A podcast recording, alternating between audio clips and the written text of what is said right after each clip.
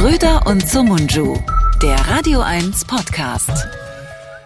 Geliebte Gemeinde, wie haben wir euch vermisst? Jede Woche waren wir zu zweit oh, oh, zum Aufzeichnungszeitpunkt zusammen und haben eine Sendung gemacht, aber ohne euch, weil Radio 1 Sommerpause machen wollte.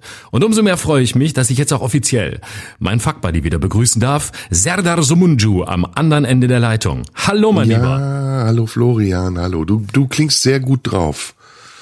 Es war natürlich Quatsch. Äh, wir haben, äh, wir haben jetzt wirklich zwei Monate nicht miteinander gesprochen.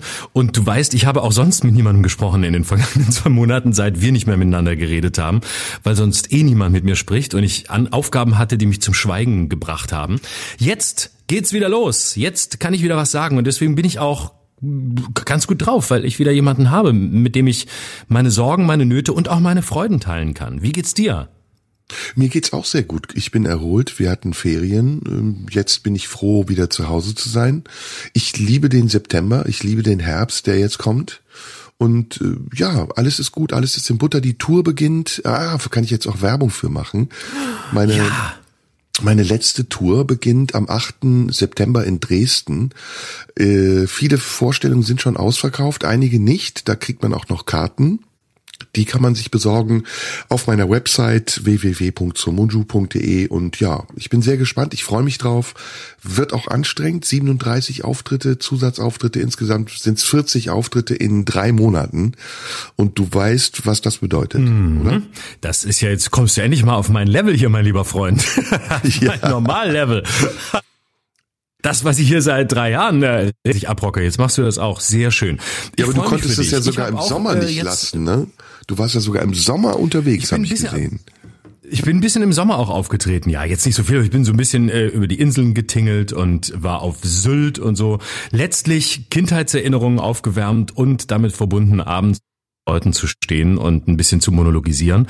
Und äh, ansonsten bin ich auch ein bisschen auf Tour wieder. Ich spiele Beispiel jetzt im September, äh, zwei Abende in Hamburg, in Cuxhaven bin ich, äh, das ist um den 20. rum.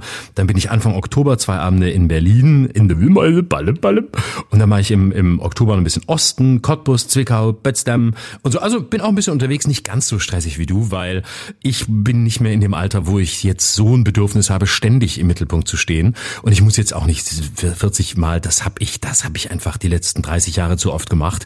Und deswegen überlasse ich das jetzt jungen Kollegen wie dir, die einfach noch Power haben, die Lust haben und die sagen, hey, ich habe Bock, äh, in drei Monaten 40 Mal in unterschiedlichen Hotels zu wohnen, über die ich anschließend lästern kann. Mach das, mein Freund, mach das. Ich find's gut, dass du dir die Hörner abstößt. Ja, du hast sowieso die Seiten gewechselt, habe ich gesehen. Ähm, ich habe dieses tolle Foto von dir gesehen. Ja, du bist ja Influencer jetzt. Ja, das stimmt. Mhm. Ein atemberaubendes Foto. Ich, ich bin, ich habe mich aufs Neue in dich verliebt. Wahnsinn, du siehst wahnsinnig ja. sexy aus mit diesem weißen Hemd, ich bin begeistert. Man kann sich das angucken auf Instagram. Wie, wie kam es dazu? Wie, was hat dich geritten? Welcher Teufel hat dich geritten, so ein Bild zu veröffentlichen? Wie gesagt, wie gesagt, ich hatte einfach Bock. Ich saß im, im, im Zug, äh, im, im Zuge meiner Sommertour und ich hatte nichts zu tun. An mir rumgespielt hatte ich schon. Habe ich gedacht, mache ich noch ein Foto von mir. Und dann habe ich mich wie immer ins Bordrestaurant des ICE gesetzt und äh, habe gedacht, hm, ich habe irgendwie eine Sonnenbrille dabei. Die habe ich mich schon mal mit Sonnenbrille selber selber in der Kamera angeguckt, was man so macht als vereinsamter Soziopath. ähm, habe ich dann einfach gedacht, jetzt guckst du mal, oh, sieht eigentlich gar nicht schlecht aus hier mit einer Sonnenbrille. Machst du mal ein Foto davon und so. Ich dachte, auch mit dem Hemd eigentlich auch nicht schlecht. Und ich, ich habe das eigentlich in ironischer Absicht gemacht, weil ich es lustig fand und habe mich selbst dann fotografiert und dachte, sieht eigentlich gar nicht so schlecht aus. Und dann habe ich fünf, sechs Selfies damit gemacht mit der Sonnenbrille und ich muss dazu sagen, es saßen auch Leute um mich rum im Bordrestaurant, die haben mich schon angeguckt, als würden sie gleich fragen, wo, wo denn mein Pfleger bleibt. Und ähm, dann habe ich gedacht, ach, gar nicht so schlecht. Und dann habe ich dann irgendwie diesen Text da in die Captions geschrieben und habe eben gesagt, ja, es wird jetzt höchste Zeit für mich, ich will eine neue Karriere machen als Mode-Influencer und so. Na, wie findet ihr es? Kommentiert's mir rein in die Kommentare und sagt mir, was ihr davon haltet. Und dann habe ich das gepostet und dann hat das wirklich tatsächlich recht viele Likes gegeben. Aber ja, ich glaube, und die Kommentare, die, die waren ja super. Ja, ja, ja, ja. Und ich war selbst überrascht, wie viele Leute das ernst genommen haben, weil ich eigentlich dachte, mit dem, was ich da unten drunter geschrieben habe unter den Post, habe ich eigentlich klar gemacht, dass es eine Spaßaktion ist und dass es pure Ironie ist und dass es eigentlich eine Ironisierung des Mediums Instagram ist. Aber wir alle wissen, Ironie funktioniert nicht auf Instagram. Alles, was irgendwie halbwegs nach, danach aussieht, als wolle es gut aussehen, wird ernst genommen. So auch das. Aber schön. Ich habe jetzt viele lukrative Angebote und werde jetzt einen neuen Weg einschlagen, habe ich für mich beschlossen. Also so ein, so ein Parallelweg. Zweitweg, Zweitverwertung meiner selbst. Du gehörst ja zu den Männern, die im Alter immer hübscher werden. Ähm, ja, Moment, du so. bezeichnest mich schon als alt? ja, also sagen wir mal, dein zunehmendes ja. Alter, das steht dir sehr gut. Auch so ein bisschen das Ruffe, dass du mal ein bisschen Bartstoppeln stehen lässt. Also ich, ich war begeistert. Ich war wirklich begeistert, muss ich sagen. Schön, das freut mich. Ähm, ja. Könnt ihr angucken auf Ins Instagram, wo auch sonst. Und äh, findest du, ich sollte die Serie fortsetzen? Vielleicht auch im Winter mit, mit äh, Schneeanzug und Schneebrille oder ist das nicht so? Was würdest du mir Unbedingt. jetzt empfehlen als, als mein Berater? Ja, ich finde das toll. Also ich mag das sehr. Äh, ich kenne ja diese Seite von dir und ähm, mhm. ich finde, die Leute haben verdient, das auch zu kennen. Deswegen ja. mach das unbedingt weiter. Also geh mehr den sexy Weg. Das ist mhm. auf jeden mhm. Fall dein Weg. Ich unterstütze ja, ne? dich dabei. Habe ich, hab ich auch das Gefühl, ne? Habe ich auch das Gefühl. Auch in, in, in Ermangelung äh, geistiger Qualitäten sollte ich vielleicht nee. einfach mehr auf meinen Körper setzen. Doch, doch, komm, lass uns ehrlich sein. Doch, doch. Ich finde das auch gut. Ich habe da auch Lust drauf. Einfach mehr so äußerlich und nicht immer, ach, weißt du, ich finde nach ja, 30 Jahren einfach, irgendwas, einfach 30 Jahren Zeug an die Leute hinreden und irgendwie über, über Politik reden. Es ist auch mal Zeit, die Klappe zu halten und Fotos ja, zu machen. Und du musst auch das Schnösel-Image jetzt mal loswerden. Das ist, du zeig dich einfach mal von der unbekannteren Seite mhm. und auch gerne auch mal wirklich von der unbekannteren Seite. Und ich glaube, du wirst damit viele neue Fans gewinnen bei, bei Mann und mhm. Frau, womit, womit wir beim Thema wären. Ich wollte nämlich mit dir heute über etwas sprechen, wie immer. Ähm, und ich mhm. werf das direkt ich mal muss in die noch Runde. eine Beratungsfrage stellen. Ich muss noch, ja, ich, ich muss noch eine Beratungsfrage natürlich. stellen, bevor du darfst sofort anfangen. Und zwar habe ich habe ich einen, ich habe Ende der Woche habe ich äh, einen Interviewtermin, ähm, äh, wo ich hin muss. Und ähm, dort hat man mir ähm, gesagt, ich ähm, solle bitte mich äh, als James Bond fotografieren lassen und ich solle einen schwarzen Anzug, äh, ein weißes Hemd mitbringen und eine Fliege und dazu eine Badehose anziehen. Und zwar äh, passt es ein bisschen zu dem Thema des Interviews. Worum es da genau geht, erzähle ich ein bisschen später, wenn es erscheint. So, jetzt pass auf, jetzt frage ich dich als meinen Berater. Würdest du das machen oder würdest du das nicht machen, jetzt an meiner Stelle? Oh, ich glaube, ich würde es nicht machen. Ich bereue ja Warum? schon sehr, dass ich mal die Hose runtergelassen habe bei einem unserer Tippi-Auftritte. ja, weil sowas immer übrig bleibt und weil der Moment, in dem man es macht, sich anders anfühlt als der Moment, in dem man es sieht. ich hab auch, bin auch ein bisschen zwiegespalten. Ich meine, du weißt, ich mache jeden Scheiß mit, aber ich wusste, ich dachte so, okay, James Bond, aber dann in Badehose, ich mhm. weiß nicht so genau. Ich kann mir auch vorstellen, dass das sehr schnell sehr lächerlich aussieht. Ich denke nicht bei dir, weil ich glaube, dass du eine gute Figur hast und in Badehose auch gut aussiehst. Aber ja, es ist so ein bisschen albern. Ne? Also ich finde es ein bisschen albern und ich finde es unseriös, will ich nicht sagen, aber es, es kratzt ein bisschen an deiner Seriosität. Mhm. Passt auch nicht so gut zu meinem Mode-Influencer-Image, das ich jetzt gerade aufbaue, oder? Das ist jetzt nicht so eine Linie. Nee, du, du weißt ja, man muss ja als Influencer immer so ganz knapp an die Grenze kommen, aber nie mhm. über die Grenze gehen. Mhm. Und also man darf die Arschritze sehen, aber nicht das Arschloch, sage ich jetzt mal ganz einfach. das wahre, das wahre Selbst sollte auch der Influencer nicht zeigen. nee, und deswegen, also Keine da musst du auf jeden Fall, ja, und auch nicht zu einladend sein, sonst kriegst du noch irgendwie, das falsche Freunde will ich jetzt nicht sagen, das wäre, das klinge äh, irgendwas phob, aber wir, wir geraten auch immer näher an das Thema, über das ich mit dir sprechen will. Okay, gut, das wollte ich nur kurz wissen, weil weil ich deine Beratung schätze, das weißt du. Jetzt haben wir es genug über mich geredet, jetzt sprechen wir über dein Thema. Ich bin gespannt. Bitteschön. Also ich würde gern offen in die Runde werfen, über einen Themenkomplex zu sprechen. Und mhm. ähm, als Überbegriff würde ich mal sagen, alles, was mit Geschlecht, Geschlechterdefinition, mit Sexualität und Geschlecht und Sexualitätsdefinition zu tun hat. Also die Frage, sind Männer noch Männer? Dürfen Männer Frauen sein? Sind Frauen noch Frauen? Dürfen Frauen Männer sein? Und wer hat eigentlich mit wem Verkehr und was bedeutet das? So, das ist so mhm. alles auf einmal in einem Satz gesagt. Okay. Gut. Hm. Willst du es ein bisschen ordnen oder, oder soll ich Fragen stellen oder wie, wie also, gehen wir daran? Du. Ich sag dir mal die Anlässe. Der ein Anlass okay. ist das Selbstbestimmungsgesetz. Mhm. Ähm, da können wir gerne drüber reden, finde ich sehr spannend, haben wir hier auch noch nicht gemacht. Mhm. Der zweite Anlass ist, ähm, ich sag das mal ein bisschen vorsichtig kritisch, dass ich das Gefühl habe, ist, dass ich das Gefühl habe, dass im Moment jeden Tag irgendwo ein Christopher Street Day ist und ich ähm, gar nicht mehr weiß, ob das nötig ist. Also ob, ob man es nötig hat, auf seine Rechte hinzuweisen oder für seine Rechte auf die Straße zu gehen ob wir nicht schon längst in einer Gesellschaft angekommen sind, die das alles ganz, äh, der Begriff ist schrecklich, aber ich benutze ihn, normal findet oder eben es nicht unnormal findet. Ähm, und was das eigentlich soll. Also ob das schon kommerzialisiert ist, ob man überhaupt kritisch sein darf zu diesem Thema oder ob man dann nicht sofort Gefahr läuft, homophob oder transphob oder sonst was zu sein. Und ich will das so ungehemmt wie möglich mit dir besprechen und mal gucken, in welche Fettnäpfchen wir da treten können. Also fangen mhm. wir mit dem Selbstbestimmten Selbstbestimmungsgesetz an. Was hältst du vom ja. Selbstbestimmungsgesetz?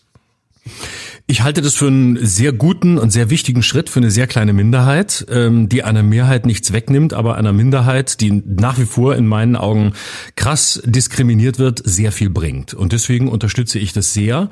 Und ich halte von diesem ganzen Gequake von wegen, ähm, jetzt äh, kann sich jeder sein Geschlecht aussuchen, alle paar Monate und auf irgendein Amt gehen und gerade wenn er Lust hat, äh, wieder, wieder Frau sein oder wenn er Lust hat, wieder Mann sein, je nachdem, wo er gerade abends hingehen will ob er in den Club gehen will oder auf ein Rammstein-Konzert, wo es vielleicht besser ist, ein Mann zu sein, um nicht plötzlich in der Row Zero zu landen. Ich halte das für so einen von dummen Quatsch, der da geredet wird.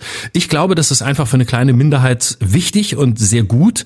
Für eine Minderheit, die ganz abgesehen davon auch überhaupt kein Interesse dran hat, dass ähm, sie jede Woche ihr Geschlecht wechseln kann, sondern für eine Minderheit, für die, für die das ein riesiger Prozess ist, für die das eine psychische Qual bedeutet, ähm, all diese Wege zu gehen, die festzustellen, dass sie sich nicht heimisch fühlen im eigenen Körper. Ähm, es waren Qualen auf dem Weg dahin, ein anderes Geschlecht zu werden, mehrere psychiatrische Gutachten, man musste Fragen beantworten, die wirklich diskriminierend waren. Und zwar für jeden, der diese Frage gestellt bekommt. Also sich im Zuge eines psychiatrischen Gutachtens fragen zu lassen, mit wem man schläft oder wie oft man masturbiert, äh, das ist einfach ein Unding. Und das alles ändert dieses Geschlecht, äh, dieses Gesetz. Und ähm, deswegen stehe ich dem sehr, sehr positiv gegenüber und kann die ganze Aufregung drumherum nicht verstehen und finde vieles wirklich sehr dumpf und sehr populistisch äh, und halte das für, ja, verstehe nicht, warum man sich da so aufregen kann. Wie siehst du das? Hm, ich sehe es nicht ganz so wie du. Ich sehe es ein bisschen gemischter und ich versuche dabei aber differenziert zu bleiben. Du bist auch mhm. differenziert, das meinte ich damit nicht. Ich finde eher die Reaktion auf dieses Thema der Allgemeinheit ist undifferenziert. Und da gebe ich dir recht, mhm. dass äh, so viele also dass sehr viele Stimmen sprechen, die eigentlich eher mit der eigenen Angst beschäftigt sind, als mit der mit der Situation dieser Menschen. Also es ist sehr projiziert auf das eigene Denken und das eigene Empfinden ja. und es ist sehr wenig reflektiert über das Denken und ja. Empfinden dieser Menschen. Ähm, genau, also, das ist der Punkt. Ja, das ist auch das, was, aber da kommen wir später drauf. Das ist auch tatsächlich das, was mich so sehr irritiert und worüber ich da gerne auch nachher mit dir sprechen würde. Aber jetzt erstmal. Ja. Also zunächst mal, ich habe geguckt, 0,33 bis 0,7 äh, Prozent der Bevölkerung sind Transsexuelle. Ähm, und das Durchschnittsalter beim Geschlechtsrollenwechsel liegt bei 38 Jahren. Also wir reden hier über eine verhältnismäßig kleine Gruppe, kleinen Anteil in der Bevölkerung, der sich nicht mit dem vorgegebenen Geschlecht identifiziert, sondern mit einem anderen und äh, eine, eine Operation oder welche Behandlung auch immer an sich vornimmt, um das Geschlecht zu wechseln. Es gibt übrigens auch die Retransition, also das Zurückwechseln in das alte Geschlecht. Auch das ist eine verschwindend geringe Prozentzahl, aber es gibt sie von Menschen, die eben ähm, es bereuen, das Geschlecht gewechselt zu haben, weil sie irgendwann merken, nee, das war doch nicht das Richtige. Also darüber sprechen wir jetzt. Die mhm. Frage, die ich mir stelle, ist, braucht es ein Gesetz dafür und was regelt dieses Gesetz und welche ähm, Fallstricke hat es und welche Möglichkeiten des Missbrauchs eröffnet dieses Gesetz? Und da gehen wir dann schon ins Detail und dann kommen wir zu den Argumenten der Gegner, die sagen, wenn man ähm, einmal im Jahr oder wann auch immer in welchen äh, wiederkehrenden Abständen sein Geschlecht wechseln kann, und zwar nur ähm, per Eintrag und nicht per Operation oder sonst was, dann besteht die Möglichkeit, dass man das missbraucht, indem man zum Beispiel, und das finde ich ist das banalste Argument überhaupt, sich Zugang verschafft zu irgendwelchen Facilitäten, die nur für Frauen gedacht sind. Oh, ähm, ja, das ja, ist ja. sehr kompliziert und ich glaube, niemand, der einen leichten Weg sucht, ähm, Frauen anzubaggern, lässt dafür sein Geschlecht ändern oder eintragen, sondern der macht das, glaube ich, auf andere Art und Weise. Absolut, ja. Gleichwohl muss man aber sagen, dass natürlich die Frage sehr wichtig ist, wie kann man ähm, trotz der äh, wichtigen und erforderlichen Toleranz gegenüber diesen Menschen bestimmte Grenzen wahren. Also wie, wie kann man darauf achten, dass Grenzen nicht willkürlich überschritten werden und dass man sie dann im Nachhinein wieder definieren muss. Es gibt es zum Beispiel ja im Sport gerade, da gab es einzelne Fälle, aber das wird mehr werden in der, in der Zukunft, dass ähm, Transmenschen, die dann ja plötzlich in, unter einem anderen Geschlecht zu Wettbewerben antreten, schon aufgrund ihrer Physis im Vorteil sind. Und dass berechtigterweise dann gesagt werden kann, Moment mal, das ist vielleicht ein Transmensch, ähm, aber der ist einfach mir so sehr überlegen, dass ich nicht finde, dass er mit mir in einem Wettbewerb sein darf. Ich finde, das ist ein legitimes Argument und es braucht darauf auch eine äh, richtige Antwort. Keine, die ähm, emotional gesteuert ist oder gesteuert wird durch irgendwelche Vorbehalte gegenüber Menschen, die trans sind, sondern eine Antwort, die gerecht ist und der Situation und dieser veränderten Wahrnehmung dieser Situation, die wir im Augenblick haben, auch gerecht wird. Naja, und das finde ich sehr, sehr kompliziert. Und ich finde auch die Frage übrigens äh, sehr kompliziert, ab wann man Menschen gestatten soll, ihr Geschlecht anders zu definieren. Da gibt's ja auch viele Diskussionen. Äh, kann man das bei Schulkindern machen? Muss die Erziehung schon im Kindergarten, in der Kita anfangen? Oder muss es da auch einen gesetzlichen Schutz geben, der sagt, erst ab einem gewissen Alter dürfen Jugendliche, dürfen pubertierende oder heranwachsende Menschen entscheiden, zu welchem Geschlecht sie wirklich gehören wollen. Und ich muss ganz ehrlich sagen, ich habe da eine diffuse Meinung, also ich habe keine wirklich feste Meinung. Ich bin dabei, sie mir zu bilden. Aber mein Gefühl sagt mir, dass man sehr vorsichtig sein muss, weil natürlich auch neben diesen Menschen, die ich eben prozentual aufgezählt habe, auch viele andere Menschen hinzukommen, die nennen wir sie mal Trittbrettfahrer sind oder die so ein bisschen auch beeinflusst werden durch die Dynamik, die mittlerweile ja auf bestimmten Plattformen im Internet entsteht, wie zum Beispiel auf TikTok. Ich weiß nicht, ob du das verfolgst oder ob du das weißt. Mhm. Da gibt's ja eine recht große Community von, von Transmenschen. Und es ist ein regelrechter, na, nennen wir es jetzt nicht Hype, aber es ist ein regelrechter Trend, dass eben besonders junge Menschen sich ähm, androgyn oder eben anders oder zweigeschlechtlich oder wiegeschlechtlich ausgeben und daraus eben auch etwas entsteht, was, ich habe eben über die Retransition gesprochen, schwer wieder rückgängig zu machen ist. Also alles in allem bin ich da sehr unschlüssig und deswegen wollte ich mit dir auch darüber sprechen ja. und vielleicht ein bisschen Ordnung da reinbringen. Also interessant finde ich den Punkt mit dem, mit dem Sport. Ähm, damit habe ich mich noch gar nicht auseinandergesetzt. Äh, das ist interessant, weil äh, das natürlich, äh, sage ich mal, ohne sehr viel Ahnung davon zu haben, eine Möglichkeit ist, dass ähm, da vielleicht unterschiedliche äh, Körperkräfte äh, aufeinandertreffen, die ansonsten durch Mann und Frau einfach äh, im Sport getrennt sind und ja da auch sinnvoll getrennt sind. Deswegen klammere ich das mal als interessanten Punkt der Einschränkung aus und will da gar nicht so viel dazu sagen sagen, weil ich glaube, einfach zu wenig Ahnung davon zu haben. Nehme es einfach mal an. Ich sehe es ein bisschen anders als du bei dem Aspekt, ähm, den du zuletzt angesprochen hast, ähm, dass es ein Trend ist. Das glaube ich nicht. Das halte ich für, ein, für eine Fehleinschätzung. Und ähm, das halte ich auch für ein gefährliches Gleis, auf das man sich damit begeben kann. Das ist ja auch diese Alice Schwarzer Position. Transsein ist in Mode.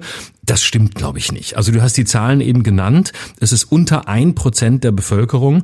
Ich glaube, es ist ohnehin eine Minderheit, die überhaupt daran denkt, ein anderes Geschlecht anzunehmen und sich in ein anderes Geschlecht wirklich äh, zu verwandeln, sich operieren zu lassen, den ganzen Prozess zu machen. Das ist und bleibt in meinen Augen eine Minderheit. Ganz egal, wie viel wir darüber reden, wie laut wir darüber reden und äh, wie androgyn äh, Frauen oder Männer sich auf, auf TikTok zeigen. Das ist nochmal was anderes, da komme ich gleich nochmal drauf. Aber dieses Gerede von einer Mode oder einem Trend, ähm, das finde ich deshalb schon schwierig, weil äh, die Tatsache immer noch die ist, dass Menschen, die queer sind, die trans sind, übrigens auch Leute, die schwul sind, um die es gerade ein bisschen weniger geht, noch immer einer so massiven Diskriminierung ausgesetzt sind, dass wir überhaupt nicht von einem Trend reden können. Wenn wir von einem Trend reden, dann glaube ich, können wir eher von einem reaktionären Trend reden, nämlich von sehr krassen Versuchen, diese Menschen äh, auszuschließen, fernzuhalten, halten, möglichst nicht mit ihnen äh, an einem Tisch sitzen zu müssen, sie irgendwie als die irren Paradiesvögel darzustellen. Da sehe ich den viel gefährlicheren Trend. Und ähm, dass junge Leute sich davon beeinflussen lassen und sagen, oh, jetzt habe ich aber Bock, auch ein anderes Geschlecht zu werden. Nee, ich glaube, das wird dabei bleiben, wie wir das alle kennen, nämlich, dass man sich so manchmal irgendwie überlegt, ach, ich wäre mal gern für einen Tag eine Frau oder ein Mann oder aus meiner Perspektive jetzt eine Frau. Ich würde mal gern erleben, wie das ist, wie man sich so fühlt, wie man oder würde, wenn ich jetzt äh, keine Ahnung, wenn ich, wenn es eine, wenn es eine Fee gäbe, die vorbeikäme und mich fragen würde, was sind deine größten Wünsche? Ich glaube, dass unter den fünf Wünschen wäre, mal einen Tag als Frau zu verbringen, weil ich auch gerne wüsste, wie, wie man sich in diesem Geschlecht fühlt, was in einem vorgeht, was man, wie das ist, seine Tage zu haben, wie das ist, Sex zu haben. Das würde ich alles gerne erfahren. Aber ich bin weit davon entfernt, äh, mir zu überlegen, ob ich ein anderes Geschlecht annehmen möchte. Ähm, was das Alter angeht, das kann man ja festlegen. Also man kann ab dem 14. Lebensjahr ähm, mit gewissen Einschränkungen selbstbestimmt Sex haben. Man man kann mit 16 Jahren ähm, auch oder mit 16, 17 Jahren, auch wenn man nicht volljährig ist, Sex mit Leuten haben, die volljährig sind oder älter sind.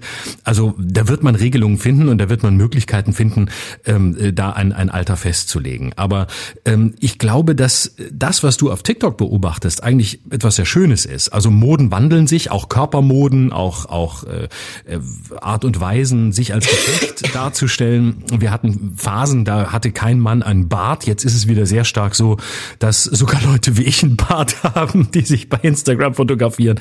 Und heute laufen Männer mit Vollbärten rum, äh, wie zum Beispiel Jan Fleischhauer, bei dem man denkt, warum hat er jetzt auch einen Bart? Also das sind Moden. Und dann siehst du jetzt auf TikTok im Moment eine, eine, eine Tendenz dazu, dass es ähm, eine, eine Androgynisierung der Geschlechter gibt. Und ich persönlich muss mittlerweile sagen, ich finde das total gut. Also ich bin ein, ein Freund dieser Fluidisierung der Geschlechter. Ich, mir macht das keine Angst, mir macht das keine Sorge. Ich stehe dabei und sage, mich betrifft es nicht. Ich definiere und empfinde mich als Mann. Punkt. Dabei bleibt es auch. Aber ich sehe mit großem Genuss und großer Freude, wie die Geschlechtergrenzen einschmelzen und jeder für sich definieren kann, ob er als Mann ähm, sich eher weiblicher definiert oder sie sich als, ob man sich als Frau weiblicher definiert, ob man sich gar nicht als beides definiert. Und ich finde, wie das verschwimmt, diese Androgynisierung, ein Prozess, den ich irgendwie mit ganz, mit ganz viel liebevoller Energie beobachte, ohne dass ich da irgendwie militant werden muss oder dass ich das jetzt ähm, verteidigen muss oder für äh, das einzig Wahre halte oder finde, das sollten alle machen. Nein, ich mache es selber auch nicht. Aber ich finde schön, dass es das gibt und ich finde, je weniger wir binär denken, ähm, desto weiter kommen wir. Mhm. Ja, das, ich sehe das in vielen Punkten ähnlich wie du und die Punkte, in denen wir es nicht ähnlich sehen, sind eigentlich ähm, leicht aufzuklären.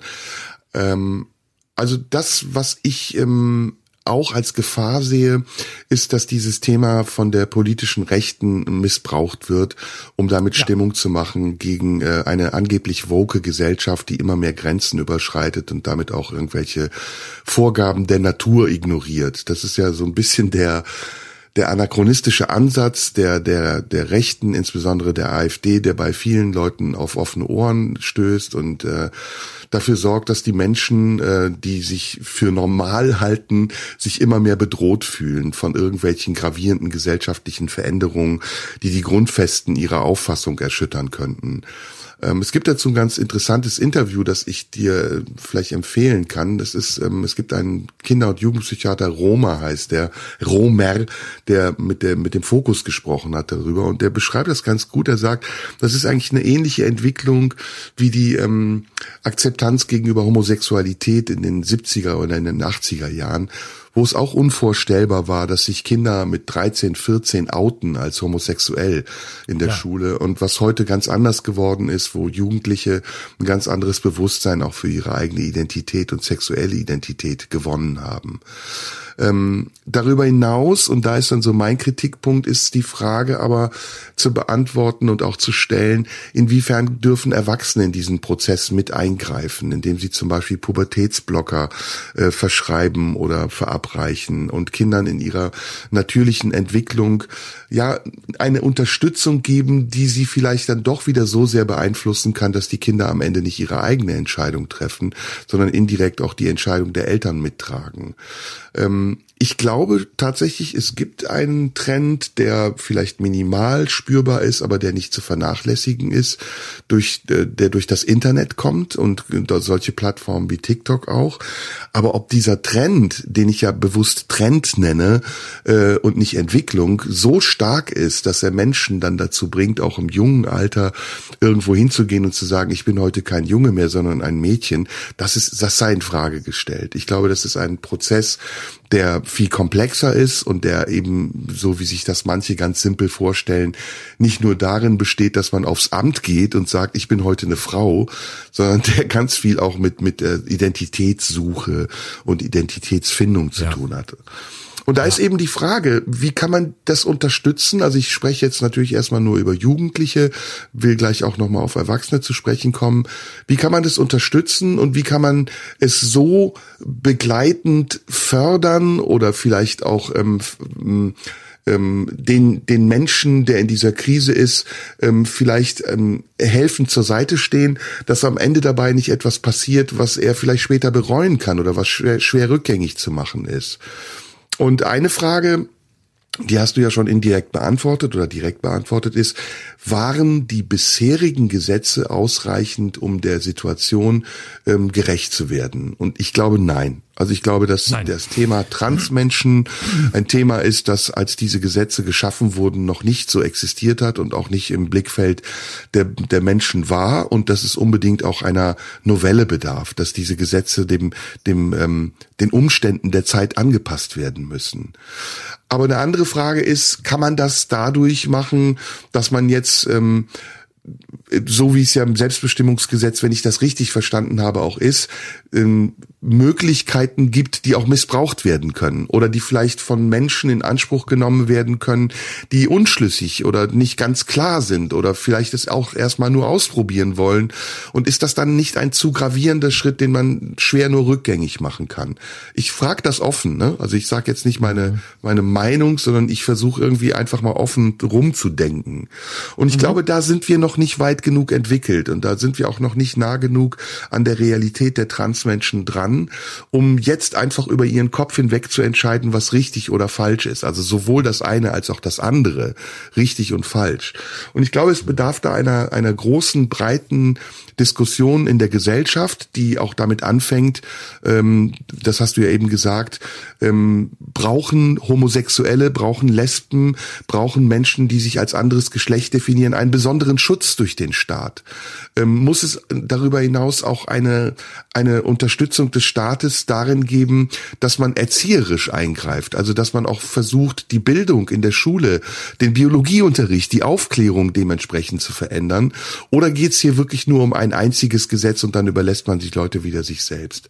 Also das ist ein, ein großer Themenkomplex. Ich weiß, ich habe ihn deswegen auch angesprochen, dass wir den ähm, jetzt nicht in zwei Stunden bewältigen werden, aber ich weiß, ja. dass wir beide dazu sicher eine ganz spannende Meinung haben. Und vergiss nicht den zweiten Teil der Frage, auf den ich auch noch zu sprechen kommen will. Mhm. Und vielleicht verbinde ich diese beiden Themen gerade mal mit der Frage, gibt es nicht auch irgendwie ein, ja, boah, eine Kommerzialisierung dieses ganzen Themas. Wenn du dir zum Beispiel die Werbung anguckst, die das ja aufgreift, dass mittlerweile in jeder zweiten Werbung ähm, ein lesbisches, ein schwules Pärchen zu sehen ist, dass bei einer Kaugummi-Werbung äh, Frauen sich küssen oder wie auch immer, dass eben auch ein ganz anderer Bereich unserer Gesellschaft dieses Thema für sich entdeckt hat und sagt, hey, queer zu sein, eine queere Fahne aus dem Fenster zu hängen, queere Wochen zu veranstalten, wenn man Baumarkt ist, das ist jetzt der neueste Hype und deswegen schwingen wir uns mit auf den Zug, wissen aber nicht, worum es eigentlich wirklich geht. Also welche Rechte wir da eigentlich wirklich in Schutz nehmen wollen. Bräuchten wir da nicht viel mehr Substanz, um das glaubwürdig tun zu können? Mhm. Ja, ich würde mal gerne einen Schritt zurückgehen. Was ich dabei auffällig finde, ist ähm, der Move von vielen Leuten, die eher reaktionär sind oder eben eher ähm, konservativ im Sinne, wie es sich die AfD versteht, nämlich rechts oder rechtsextrem. Gerade aus diesen Kreisen kommt ja so eine so eine Attitüde: Ja, das ist wieder die Natur, das ist uns nicht erlaubt, äh, das äh, wollte Gott nicht oder was auch immer. Aber der der entscheidende Punkt, der sich damit verbindet, ist ja folgender: Was dieses gesamte Lager macht und das geht erstaunlich und gefährlich weit in ehemals liberale Lager oder liberale Stimmen über, ist zu sagen, erstens, es ist wieder die Natur, zweitens, äh, na ja, aber wenn dann am Ende ähm, es beispielsweise äh, Transfrauen gibt, also frühere Männer, die dann in Frauensaunen auftauchen, das Beispiel, was du genannt hattest, dann wird ja damit suggeriert, es gibt in Zukunft zwei Sorten von Frauen. Es gibt echte natürliche Frauen qua Geburt. Und es gibt Transfrauen, also zukünftige Frauen, die vorher Männer waren, die also per se natürlich irgendetwas von ihrer Männlichkeit mitbringen werden und sei es die körperliche Kraft, die Statur, was auch immer. Und damit wird im Grunde ein Kampf aufgemacht, echte Frauen gegen unechte Frauen. Und die unechten Frauen werden nach wie vor nicht als Frauen anerkannt, obwohl sie es am Ende des Prozesses sind und sich auch so fühlen. Und es wird diesen Frauen unterstellt, dass sie dann eine Gefahr sind für die natürlichen echten Frauen. Das führt wieder dazu, dass man in einem ja, in einem biologistischen Determinismus bleibt, nämlich echte Frauen, falsche Frauen und die echten Frauen, unsere Frauen, die guten Frauen, die es schon immer waren, die werden dann anschließend durch die Falschen gefährdet. Was man aber auf einer Metaebene damit macht, ist eigentlich Frauen gegen Frauen auszuspielen. Das heißt, die Verteidigung der biologisch geborenen Frau wird eigentlich zu einer Diskriminierung dieser Frau, weil sie zum Opfer der neuen Frauen gemacht wird. Das heißt, sie ist nicht selbstbestimmt, sondern sie ist ab sofort als noch immer mehrheitliche Frau zu schützen. Und damit ist es Frauendiskriminierung. Das heißt, Männer, die ein Interesse daran haben, sich für Frauenrechte sowieso nicht stark zu machen, was sie beispielsweise in der AfD sind, nutzen die ganze Debatte, um letztlich Frauen zu diskriminieren. Also auch die, die sie eigentlich vorgeben zu verteidigen, nämlich die, die von Anfang an Frauen waren. Und das sind alles, das sind alles so Schützengräben, die, die mir sehr suspekt sind und wo ich den Eindruck habe, es geht überhaupt nicht darum, äh, sich Gedanken zu machen, äh, wer möchte welche Rechte haben und wer soll sie haben und unter welchen Bedingungen, sondern es geht am Ende darum, ähm, letztlich äh, die Hälfte der Gesellschaft klein zu halten und, um es jetzt mal selber ein bisschen populistisch zu formulieren, zurück an den Herd zu bringen, weil die Außenwelt für sie sowieso zu gefährlich ist. Vor allem durch andere Frauen, die jetzt dazukommen. Und ich empfinde das als ganz verlogene Debatte und deswegen ähm, verstehe ich auch nicht so richtig, warum das so viele Leute aufregt. Oder ich gehe einen Schritt zurück. Regt es eigentlich so viele Leute auf? Und du hast ja vorhin den zweiten Aspekt angesprochen, wenn ich es richtig in Erinnerung habe, der Aspekt nämlich, warum beschäftigt das die Leute, warum macht das vielen Leuten so viel Angst? Und ich würde dazu zwei Fragen stellen. Die erste Frage ist die Frage, inwieweit beschäftigt es eigentlich die Menschen? Inwieweit beschäftigt es eigentlich die Mehrheit der Leute? Also auch beispielsweise, dass in der Werbung Menschen unterschiedlicher Hautfarben sind, dass dort Lesben und Schwule sind und sich küssen. Ähm, man kann darüber natürlich lange debattieren. Das eine ist, okay, wir zeigen, weil es offensichtlich nötig ist, auch Menschen gleichen Geschlechts, die sich küssen. Schlimm genug, dass wir das überhaupt in der Werbung müssen. Schlimm genug, dass es nicht längst so selbstverständlich ist, dass wir das, dass wir das gar nicht mehr zeigen müssen. Ich fürchte allerdings, dass es noch immer nicht selbstverständlich genug ist und dass es deshalb leider, leider immer noch wichtig ist zu zeigen, das gehört zur Normalität und dass sich deswegen eben viele befürchten, das über den Weg der Werbung zu tun. Ob das dann am Ende gut oder nicht ist, können wir gerne drüber diskutieren. Ich, ich, ich weiß es nicht. Ich neige dazu, es gut zu finden, weil ich glaube, dass es eine Selbstverständlichkeit nur bekommen kann, wenn man zunächst ähm, es deutlicher zeigt, als wir alle glauben oder als wir vielleicht beide glauben, dass es zu zeigen ist. Aber für ein Stück des Wegs braucht es vielleicht diese Verdeutlichung, auch in der Werbung und auch in der scheinbaren Überpräsenz, einfach um es so normal werden zu lassen, dass wirklich keiner mehr drüber redet oder keiner mehr fragt, wer wer küsst sich da eigentlich? Ähm, so, ich, ich glaube, dass es diesen Schritt braucht. Aber ähm, dass wir das, dass es nötig ist, glaube ich schon. Und ähm, dass, ob es damit eine Kommerzialisierung ist, ja, natürlich kann man die Debatte führen, ob da nicht irgendwelche obskuren Firmen sich draufsetzen und sich jetzt äh, sozusagen äh, queer queer washen, sozusagen queer washing, schönes Wort, queer washing. Also mhm. jetzt jetzt auch sich den den Anstrich der Toleranz und der Offenheit geben, die aber bislang überhaupt nicht aufgefallen sind in die Richtung und auch keinen Grund haben, so zu tun, als ob. Das kann alles sein. Aber was ich sagen möchte ist, ich glaube, der Schritt ist nötig. So, und jetzt kommen wir zur nächsten Frage und das führt, glaube ich, zu deinem Aspekt. Wie groß ist eigentlich die Angst davor? Wie groß ist das Thema wirklich? Und ich möchte mal die These in den Raum werfen, dass sich sicher viele Leute damit beschäftigen und das irgendwie mitkriegen. Aber ich würde sagen, die Emotionalisierung in diesem Thema ist überhaupt nicht so groß, wie wir sie häufig machen oder wie wir häufig glauben, dass sie ist. Ich glaube, dass das ein, ein Nischenthema ist, das in den Medien sehr prominent ist. Aber ich glaube nicht, dass der Großteil der Menschen zu Hause sitzt, die Zeitung liest oder Fernsehen guckt und sagt, scheiße, schon wieder geht's ums Trans-Thema. Ich glaube, dass es interessierte Kreise sind, die das draus machen wollen. Ich glaube, dass die Mehrheit der Leute das verfolgt, sieht, aber eher so an sich vorbeiziehen sieht und relativ emotionslos beobachtet. Es sind bestimmte Gruppen, vor allem Konservative, die sich da so massiv drüber aufregen und eine relativ kleine Gruppe, die sich davon bedroht fühlt. Der Rest nimmt es wahr, aber ich glaube nicht, dass das die großen, zu den ganz großen Themen und Sorgen der Leute gehört. Oder schätzt du das anders ein? Ja, ich schätze das anders ein. Ich glaube das auch nicht, dass es eine Minderheit ist, die, die so denkt, sondern ich glaube, das ist eine große Mehrheit, die so denkt. Mm, aber ich würde das gerne nochmal anders aufrollen und versuchen trotzdem auf deine Fragen zu antworten.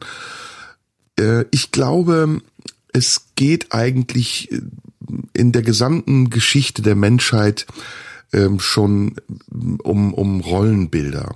Also es geht schon immer geht's um Rollenbilder. Was ist die Rolle der Frau? Was ist die Rolle des Mannes? Wie definiert sich eine Frau? Wie definiert sich ein Mann?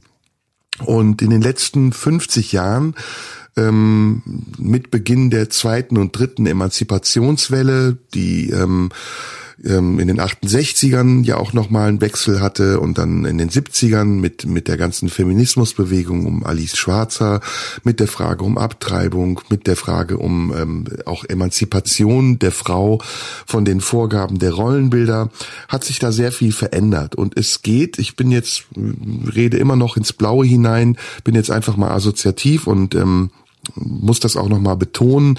Wir sind ja hier in einem Podcast, in dem wir einfach so drauf losreden. Und während ich rede, überprüfe ich immer, ah, was sage ich da eigentlich? Ist das das, was ich wirklich meine? Oder trete ich da gerade in Fettnäpfchen? Oder wie kann ich es so ordentlich sagen, dass es Florian versteht? Also ich gebe das nur zu, zu bedenken, ähm, dass es jetzt gerade ein Prozess ist, den wir machen. Und man bitte auch nicht daraus jetzt einzelne Sätze rausnimmt, sondern es in einem Kontext steht.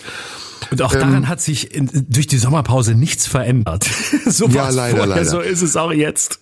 Genau, was ich nämlich miteinander verbinden wollte, ist, dass mit der Emanzipation auch äh, bestimmte andere Rollenbilder sich eröffnet haben und verändert haben. Zum Beispiel Homosexualität. Äh, das, es gibt auch bei Homosexuellen Rollenbilder. Ähm, und auch Transgender ist ein bestimmtes Rollenbild. Und ich finde, ähm, man muss auch da bestimmte Vorwürfe ernst nehmen, ohne sie gleich ähm, abzutun oder sie falsch zuzuordnen oder einer politischen Richtung äh, zu geben und zu sagen, naja, das sind ja jetzt alles Nazis, die so sprechen, sondern ich glaube, das war ja auch der Anfang meines Absatzes, dass es sehr, sehr viele Menschen in der Bevölkerung gibt, die verunsichert sind, weil diese traditionellen Rollenbilder für sie nicht mehr gelten und funktionieren dürfen. Und wer bestimmt das? Das bestimmt natürlich erstmal auch die öffentliche Wahrnehmung. Das bestimmt zu einem großen Teil auch die Politik, aber das bestimmen eben auch zu einem großen Teil die Medien. Und dieses Queerwashing, schöner Begriff übrigens, was du gesagt hast, ist meiner Meinung nach eine sehr verlogene Sache. Ich glaube nicht, dass ein Baumarkt wirklich Interesse daran hat, dass die Rechte von Queeren gefördert werden, sondern ich glaube, dass der Baumarkt denkt, dass es seinem Image gerade passt, wenn er eine, eine queere Woche macht. So wie ich das bei vielen anderen auch nicht glaube. Jetzt sind wir tatsächlich bei dem Christopher Street Day, die sich dann als Sponsoren irgendwelcher Veranstaltungen ausgeben und sagen, ja, sie wären ja so queerfreundlich. Wenn man erstmal betonen muss, dass man queerfreundlich ist, verdeckt man ja damit die Möglichkeit, dass man queerfeindlich sein kann. Und erst wenn dieses Thema gar kein Thema mehr ist, sind wir an dem Punkt, an dem wir es auch gar nicht nötig haben, Fahnen zu erfinden oder Fahnen aus dem Fenster zu hängen oder darauf hinzuweisen, dass es ein Problem gibt. Aber so weit sind wir noch nicht. Ich will noch mal auf die Turfs kommen, auf die auf die ähm, biologisch ähm, biologisch auf die Welt gekommenen Frauen. Die machen ja einen Vorwurf, der ähm, interessant ist. Die sagen, Geschlecht ist nicht beliebig. Man kann nicht einfach von heute auf morgen sagen, ich bin jetzt eine Frau und damit auch das Frausein entwerten, so als wäre es eine Möglichkeit, die man sich aus dem Regal pickt und ähm, das darin sehen, dass man sich einen Rock anzieht, sich schminkt und plötzlich mit einer hohen Stimme tuntig redet, sondern Frau sein bedeutet eben viel mehr. Frau sein bedeutet eine weibliche Identität zu haben ähm, und das ist nicht nur der Uterus, das ist nicht nur die Menstruation, das ist auch das Empfinden der Frau, das ist auch das Leben und das, das Leiden vielleicht sogar der Frau und die Perspektive der Frau, die eben tatsächlich anders ist als die Perspektive eines Mannes, der dann irgendwann zur Frau wird und sich vorstellt, wie es ist, Frau zu sein oder denkt, er sei eine Frau, aber nicht wirklich weiß, ob er eine Frau ist oder wie es ist, eine Frau zu sein. Ich habe übrigens jetzt gesagt, dass das ein Vorwurf der Turfs ist. Ich wiederhole es doch mal und nicht mein O-Ton, falls das jetzt jemand wieder so verstanden haben sollte.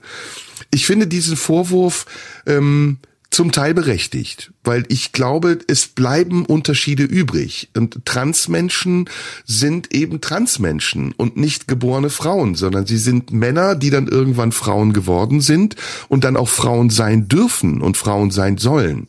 Aber ich glaube, es bleibt ein Unterschied übrig und den zu respektieren, allein schon auch wegen der Frauen, äh, ist, ist etwas, was sehr wichtig bleibt und ist und was nicht einfach nur durch eine Diskussion oder durch ein Beharren geregelt werden darf oder durch ein Empfinden oder eine Verletzung, eine empfundene Verletzung entschieden werden darf, sondern es braucht da einen Dialog. Und dieser Dialog muss modern sein.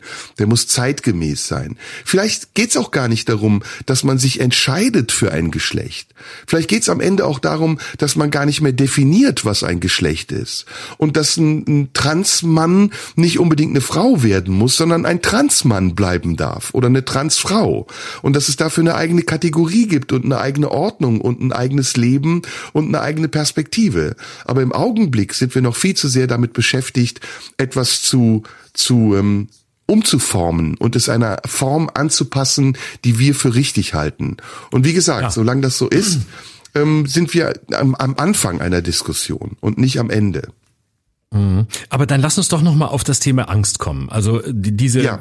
Sehr offensichtlich gerne. vorhandenen Ängste, die es ja gibt. Und ähm, ich gebe dir recht, nicht jeder, der ähm, bei diesem Thema ambivalent ist, ist ein Rechter oder irgendwie ein, ein Nazi oder sonst was. Das sehe ich, das sehe ich ganz genauso. Das ist auch falsch. Und man darf zu diesem Thema ambivalent sein, man darf unsicher sein, man darf auch äh, befremdet sein. Ähm, das ist alles in Ordnung. Das, das sind Emotionen, die kann man haben. Ähm, und es, es gibt keinen und es darf auch keinen Diskurs geben, in dem irgendjemand das Gefühl hat, hat egal zu welchem Thema, ähm, Applaus spenden zu müssen, um nicht ausgegrenzt zu werden. Das ist völlig klar. Aber es gibt gleichzeitig eine, eine fließende Grenze rüber ähm, in eine Haltung, die mir dann, die mir dann unsympathisch ist. Und ich glaube, dass sich ganz viel da aus Angst speist. Und zwar sowohl in ja. dem Lager, das keinerlei ähm, rechte oder extreme Tendenzen hat, als auch in dem Lager, das die Grenze in den Extremismus überschreitet. Ähm, so, wovor, wovor hat man da Angst? Was das ist, ist die Projektion. Ein, Thema? Das ist die genau. Projektion. Ich glaube, am Ende denkt derjenige, der Angst hat vor Transmenschen, dass irgendetwas ihn zwingt, auch trans zu sein. Äh, genau. Oder zwingen könnte. Ist, äh, ja, ich würde, das ist eine Ausprägung, das ist vielleicht die extremste. Da lass uns die vielleicht mhm. noch kurz zurückstellen, weil damit sind wir schon ähm, ganz oben in der in der Eskalationsspirale der Angst. Lass uns vielleicht zwei zwei Etagen drunter anfangen und uns überlegen, was ist denn ähm, das, was zunächst Angst macht? Und ich glaube, dass äh, beispielsweise Transmenschen genau wie viele andere Gruppen in der Gesellschaft übrigens nur eine Form ähm, sind des Sündenbocks für tiefer liegende Ängste. Das macht es nicht besser und nicht einfacher, aber ich glaube, diese Menschen repräsentieren etwas. Die repräsentieren, für die die Angst vor ihnen haben, ähm, ein Prinzip der Zeit. Und das Prinzip der Zeit heißt Auflösung in deren Wahrnehmung. Auflösung von Grenzen, Auflösung von dem, was sicher ist, Auflösung von dem, was bekannt ist und Auflösung von dem, was so etwas wie Geborgenheit gibt. Und das lässt sich ja in ganz vielen Bereichen äh, sehen. Das lässt sich sehen bei Menschen, die Angst haben oder vorgeben, Angst zu haben bei Migration, Menschen, die Angst haben vor Globalisierung, Menschen, die Angst haben äh, vor, vor Entwicklungen äh, in der digitalen Welt und so weiter. Das sind alles Tendenzen, in denen sich scheinbar etwas auflöst. Und ähm, in diesen Momenten suchen sich, glaube ich, Menschen, wenn sie Angst haben, ein möglichst konkretes Objekt oder Subjekt, um diese Angst deutlich werden zu lassen oder zu veräußern. Und da sind Transmenschen als Menschen, die für diese Auflösung von Grenzen symbolisch stehen, der Ort, an dem man sich am leichtesten festmachen kann oder wo sich diese Angst am leichtesten festmachen lässt. Und ähm, das ist, macht es nicht weniger dramatisch, weil äh, das ist immer die Einflugschneise dazu, dass Menschen diskriminiert, ausgegrenzt oder im Zweifelsfall auch Gewalt erfahren müssen. Muss aber nicht überall so sein. Aber ich glaube, dass da liegt ein, da liegt etwas zugrunde, was unsere Zeit ausmacht und was einigen und da würde ich sogar auch sagen, vielen Menschen Angst macht und bei einigen wenigen ähm, äußert sich das in ihrer Ablehnung von dem, was trans ist und damit symbolisch für die Zeit. Mhm. Ja, das, äh, das, äh, das verstehe ich. Ich glaube, es gibt auch noch einen anderen, noch einen anderen Aspekt, den wir mit reinbringen sollten. Das ist nämlich unsere, ähm, unsere Moral und unsere christliche Moral, die irgendwie noch mitschwingt bei dieser ganzen Sache. Ähm, wir, also was du sagst, sehe ich vollkommen genauso und das ist absolut richtig. Die Menschen haben im Moment das Gefühl oder viele Menschen haben im Moment das Gefühl oder bestimmte Menschen, konservativ oder wie auch immer denkende Menschen haben das Gefühl, es löst sich etwas auf. Die Grundfesten ähm, unseres Denkens, unseres Empfindens und unserer Moral auch äh, lösen sich auf. Und plötzlich werden Dinge normal, die früher als ähm, als als ähm, unnormal galten oder als abartig oder als pervers oder was auch immer. Ähm, jetzt könnte man sagen, wenn man eben so konservativ denkt wie diese Menschen, die ich gerade beschrieben habe, das ist eine Form von Degeneration unsere Gesellschaft entwickelt sich zurück oder sie, sie verliert ihre Maßstäbe und alles wird plötzlich möglich und alles wird ein, ein Pool, ein, ein Sumpf von irgendwelchen ähm, Begehrlich, Begehrlichkeiten und, und ähm, Fetischismen, in dem eigentlich nichts mehr gilt und auch kein Maßstab mehr gilt und auch Grenzen überschritten werden, die für manch einen sogar ähm, nicht nur unmoralisch, sondern kriminell sind. Ja, das ist ja auch immer das gängige Vorurteil, ähm, dass Schwule gleichzeitig auch pädophil sind. Das zum Beispiel, ne? Nur mal so ein, so ein kleiner Randaspekt, wo sowas ganz schnell gemischt wird, wo man sagt, ja, Schwule ficken ja Kinder. Und das ist bei diesen ganzen Sachen, über die wir sprechen, auch so. Das ist alles eine Grauzone, in der dann Menschen, die Vorbehalte dagegen haben, ihre eigenen Ängste vermischen mit irgendwelchen Weltuntergangsszenarien.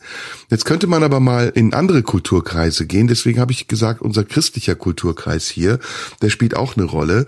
Da haben Transmenschen sogar eine exponierte Stellung. Ähm, in Indien zum Beispiel oder in der Türkei, selbst in der Türkei ist es so, dass Transmenschen als Exoten zwar gelten, aber nicht verfolgt werden oder ähm, bestraft werden oder sonst was, wie das in Ländern wie in Russland der Fall ist, sondern sie haben ihren eigenen Bereich, in dem sie, in dem sie stattfinden, in dem sie existieren und auch unbehelligt existieren dürfen. Die zwei bekanntesten Künstler der Türkei, Seki Müren und Bülent Ersoy, google das bitte und guck dir ihre Bilder an, sind eigentlich Transmenschen, also sind Menschen, die als Männer auf die Welt gekommen sind und sich als Frauen identifizieren. Bülent Ersoy hat sogar eine Transition hinter sich. Also ich glaube, unser gesellschaftlicher Umgang, der eben auch durch unsere christlichen Werte geprägt ist, der ist gerade in einer Krise. Nicht nur mit diesem Thema, sondern auch mit ganz vielen anderen Themen. Die hast du angesprochen.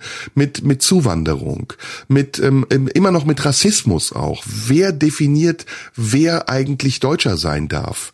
Wer definiert eigentlich, was Deutsch ist? Und wen nehmen wir eigentlich in Schutz, wenn wir Deutschland in Schutz nehmen?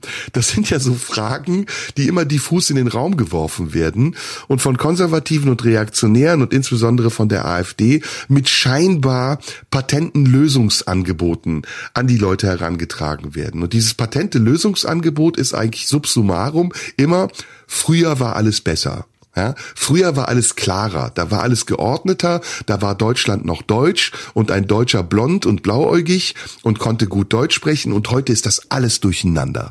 Heute kommen Schwarze, die sich Deutsch nennen, heute kommen Leute, die an Islam glauben und sich Deutsch nennen, heute kommen irgendwelche Leute, die sich haben umpolen lassen und sagen, ich bin eine Frau. Das ist alles komplett durcheinander. Und ich glaube, wir werden das nicht dadurch ordnen, dass wir versuchen, mit Sturheit und Trotz unsere eigene Auffassung aufrechtzuerhalten und irgendwelchen Leuten aufzudrücken, die gar nicht bereit sind, das zu verstehen, sondern wir werden es nur dadurch lösen, dass wir versuchen, einen ganz großen Dialog anzu, anzuschieben, was wir mit unserem Podcast hier auch versuchen, indem die Leute merken, dass Teil der Freiheiten, die wir genießen, zum Teil eben auch, weil die Welt sich globalisiert hat, weil sie sich auch anders äh, philosophisch mittlerweile aufgestellt hat als noch vor 20, 30 Jahren, dass Teil dieser Vorteile, die wir dadurch in Anspruch nehmen, eben auch ist, dass wir in Kauf nehmen müssen, dass die Welt sich verändert. Ja, und dass mhm. nicht nur die Welt woanders sich verändert, sondern die Welt auch hier, die unmittelbare, uns umgebende Welt sich verändert. Und, jetzt kommt es dazu, auch wir uns in uns verändern müssen in dieser sich verändernden Welt. Und wenn wir das nicht schaffen, dann bleiben wir ein, ein sturer Betonblock in einer Welt, die sich ja immer in einem Wandel befindet. Es war mhm. nie so, dass diese Welt, diese Menschheit immer gleich war und gleich geblieben ist, sondern durch die vielen Epochen unserer Menschwerdung, unserer Zivilisationswerdung war ein markantestes Merkmal unserer Intelligenz, dass wir bereit waren, uns zu ändern und dass wir bereit waren, Veränderungen anzunehmen und diese Veränderungen auch umzusetzen und als Teil auch unserer selbst zu akzeptieren. Und an so einem mhm. Punkt sind wir, glaube ich, gerade, bedingt durch die politischen Veränderungen, durch den Zusammenbruch der Blöcke Ost und West, durch die Kollision unterschiedlicher Auffassungen von ähm, politischen Systemen wie Kapitalismus und Sozialismus, aber auch eben, weil neue Dinge hinzugekommen sind, wie die Globalisierung, die angefacht wird durch das Internet, die multipliziert wird durch die zahlreichen Kanäle, die wir mittlerweile haben, um uns zu verbinden und auch andere Leben wahrzunehmen. Und das ist ein Prozess, der meiner Meinung nach nur dadurch zu lösen ist und zu befrieden ist, dass man miteinander redet und dass man bereit ist dazu, den anderen auch zu akzeptieren und zu verstehen. Denn am Ende, und damit beantworte ich ganz kurz nochmal deine Frage, hängt es alles an unserer Angst. Also hängt es tatsächlich daran, warum müssten wir eigentlich Angst haben vor jemandem, der sich als ein anderes Geschlecht empfindet?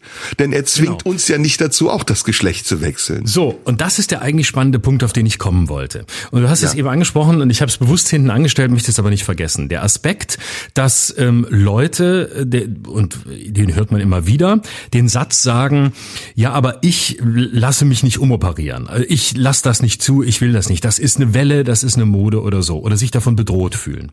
So, jetzt sage ich mal aus meiner eigenen äh, Bubble heraus, es gibt für mich wirklich kaum etwas Fremderes, als mir vorzustellen, dass es so weit kommen könnte, dass mich jemand zwingt, mein Geschlecht zu wechseln oder mir das vorschreiben will, die Möglichkeit dazu hat oder auch nur den Gedanken dazu haben sollte, ähm, mich äh, in, in, in ein anderes Geschlecht zu verwandeln. So, ähm, das ist in meiner Welt sehr absurd. Aber jetzt nehmen wir mal ernst, dass dieser Satz gesagt wird. Und jetzt ziehen wir mal die Gruppe ab, die diesen Satz äh, vielleicht einfach sagt, ähm, weil sie populistisch daraus äh, Gewinn äh, schlagen will. Die lassen wir mal weg. So, und gucken uns den Rest an. Ähm, es gibt ja wirklich in diesem Bereich eigentlich kein Grund für Angst, weil das, was passiert ist, da sind Leute, die bekommen Rechte oder sollen Rechte bekommen, die die Mehrheitsgesellschaft schon sehr lange hat und selbstverständlich hat. Nun ist das ein Bereich, wo der Mehrheitsgesellschaft nichts genommen wird. Ähm, die, die sich als Mann und Frau definieren, als heterosexuell oder was auch immer, die haben ja danach nicht weniger, dadurch, dass andere an den Tisch kommen und ein Stück vom Kuchen bekommen.